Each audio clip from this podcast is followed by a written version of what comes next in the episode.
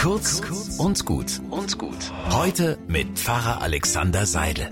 Es gibt eine Legende, in der ein König seine beiden Söhne auf die Probe stellte. Sie sollen den Thronsaal mit etwas Wertvollem füllen, hatten aber nur eine kleine Silbermünze als Budget. Der erste schaffte es, indem er den ganzen Saal mit billigem Stroh vollstopfte. Am nächsten Tag kam der zweite Sohn an die Reihe, er wartete bis zum Abend und stand dann mit leeren Händen vor seinem Vater und wartete, bis es stockfinster war. Dann zog er ein Streichholz und eine Kerze aus der Hosentasche, und nach wenigen Sekunden erfüllte ein warmes Licht den ganzen Saal bis in die letzte Ecke. Dieser Sohn wurde später der neue König, weil er wusste, was wirklich im Leben zählt.